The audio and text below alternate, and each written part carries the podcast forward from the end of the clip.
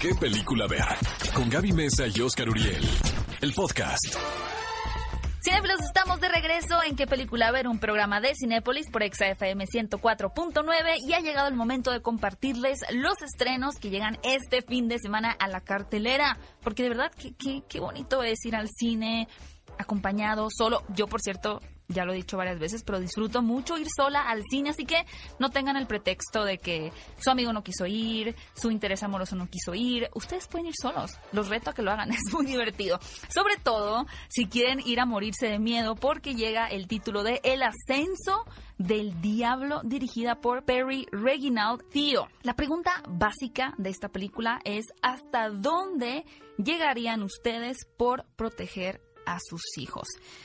Digo, si no tienen hijos, también se pueden hacer esta pregunta porque ya sabemos que este amor incondicional puede hacer que los padres hagan muchas locuras y justamente es la cuestión en la que se ve atorado este personaje que está empezando a dudar que su hijo podría estar poseído por un espíritu maligno, por lo cual la solución inmediata es acudir a alguien que pueda liberarlo de este sufrimiento. Lo que hace diferente a esta película de otras sobre posesión demoníaca particularmente es que el padre tampoco está tan cuerdo. Sufre de esquizofrenia, por lo cual entra un duelo de pensamientos de si realmente su hijo está poseído o es su propia esquizofrenia la que lo hace sentir que está en esa situación. Así que si se quieren ir a dar un buen susto este fin de semana a Cinépolis, no se pierdan el ascenso del diablo.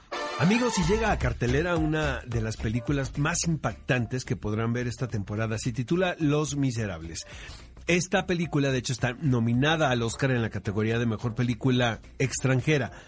Yo, la verdad, estaba un poco molesto porque Francia no mandó retrato de una mujer en, En llamas, llamas. que es mi favorita. Pero déjenme decirles, amigos, que esta película es una gran cinta, la verdad. La vi en el Festival Internacional de Cine de Toronto, dirigida por Lath Lee.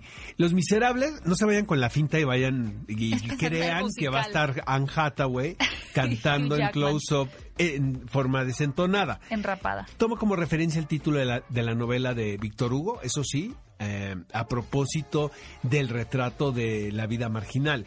Del espacio también creo, ¿no? O sea, geográficamente creo que es el mismo lugar donde se lleva a cabo. Esto es, eh, es en París, en una época donde hay eh, movimientos, donde hay rebeliones, donde hay manifestaciones.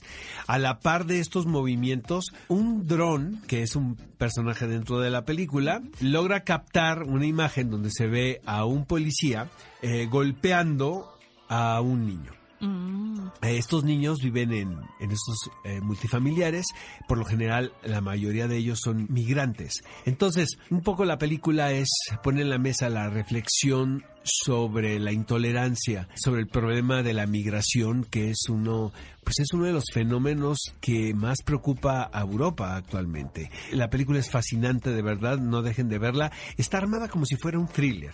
O sea, parece que es una película de La han denuncia. comparado con Día de Entrenamiento incluso. Podría ser, porque ves eh, este ambiente claustrofóbico de la patrulla donde están los tres personajes protagonistas, quienes están en busca del niño, ¿no? Y lo- Porque pues el niño tiene la, la prueba, ¿no? Este, tomada por ese dron.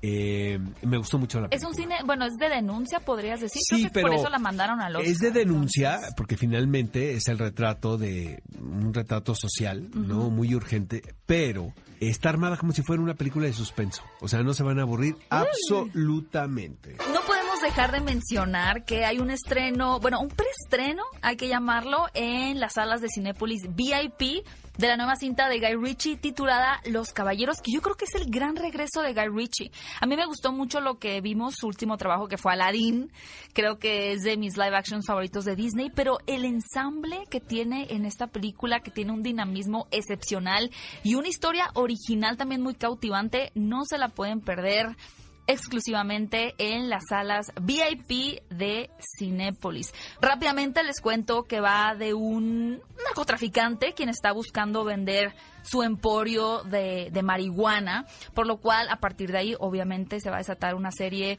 de elementos más trágicos que otra cosa, de personas que quieren obtener este poder y las diferentes consecuencias que lleva el tener todo ese poder. Dentro del elenco tenemos, por ejemplo, a Matthew McConaughey, Hugh Grant o Charlie Hunnam. Imperdible este fin de semana en preestreno en las salas VIP de Cinépolis. Y agárrense que llegó el fin de semana con el estreno de Aves de Presa o titulada en inglés Birds of Prey. A mí me, me parece fascinante porque creo que pocas veces hemos reflexionado sobre esto, pero creo que es el primer grupo integrado por mujeres de los cómics que llega a la pantalla grande. Ya hemos tenido a mujeres en un grupo, como son los X-Men, por supuesto, como los, Avengers, la este, Liga de la Justicia, o en solitario, pero un grupo, un ensamble me parece que es la primera vez, o por lo menos en esta escala. La apuesta que tiene DC, como saben, Joker fue todo un fenómeno, pero es un poquito un territorio aislado esta película. Lo que sí es que venimos, por ejemplo, de Wonder Woman, que fue un éxito, de Shazam, que también logró conquistar a muchos cinéfilos, y ahora lo que quieren es retomar un poco el estilo del Escuadrón Suicida, pero corrigiendo los errores de esta película, porque lo que pasó con el Escuadrón Suicida es que tuvo una mercadotecnia excepcional. Las personas estaban muy, muy entusiasmadas por ver esta película y sí, la verdad es que se llevaron una decepción con el resultado. Lo que quieren hacer es prácticamente seguir este estilo también más colorido, donde el soundtrack juega un rol muy importante, pero donde ahora sí la historia también vaya, sea interesante para que puedan seguirle la pista. La historia aquí es una niña que se roba un diamante y todo mundo quiere su cabeza porque quieren recuperar este diamante, a lo cual las aves de presa van a acudir de cierta forma al llamado también. El elenco es muy bueno. Tenemos a Margot Robbie como Harley Quinn, quien se robó totalmente la película del Escuadrón Suicida. Tenemos a Mary Elizabeth Winstead, a quien muchas personas todavía la reconocen como Ramona Flowers. Y a Journey Bell en el personaje de Black Canary. Me da la impresión de que si esta película logra ser un éxito, muy pronto tendremos también la secuela. Y es importante comentarles al público que es un proyecto llevado por Margot Robbie eh, personalmente. Cuando estaban rodando Escuadrón Suicida, ella, muy lista, eh, le dice a los ejecutivos del estudio, yo creo que mi personaje merece una película autónoma, pues individual. Y que le hacen caso. Entonces ella empieza, empieza a desarrollar este proyecto. Eh, lo que es increíble finalmente es que es una historia de fraternidad, de hermandad entre mujeres. Esto es muy difícil de verse en una película de acción. Y, en una y las escenas de, acción son muy buenas. Muy buenas y casi todas las escenas las hicieron ellas. Tenían a los entrenadores de John Wick entonces eh, dicen que pues, las metieron a entrenar seis meses antes de rodar. Me empodera, esas escenas de acción me empoderan. Exactamente. y bueno, aplauso de pie al regreso de Rosie Pérez, que yo la amo. ¿Y qué tal eh, Mary Elizabeth Winstead? Ay, no, es que ella es perfección. Y no se vayan del programa porque más adelante les vamos a presentar la entrevista que Oscar pudo realizar en exclusiva con estas protagonistas. ¿Qué creen que ha llegado el momento de compartirles la nueva encuesta de la semana? Semana, cómo disfruto este momento, aunque ahora sí ya me la vi un poquito difícil. Aquí les va la pregunta que ustedes pueden contestar yendo a las redes de EXA, arroba EXAFM, que dice lo siguiente. ¿Cuál de estas películas nominadas en la categoría Mejor Película crees que se lleve una mayor cantidad de premios, de premios Oscar? Las opciones son 1917, Joker, Parásitos o Jojo Rabbit. Si cualquiera de tus favoritas no aparece en esta lista, en este tweet que vas a poder ver en las redes de EXA, coméntanos cuál crees que se lleve la mayor cantidad de premios.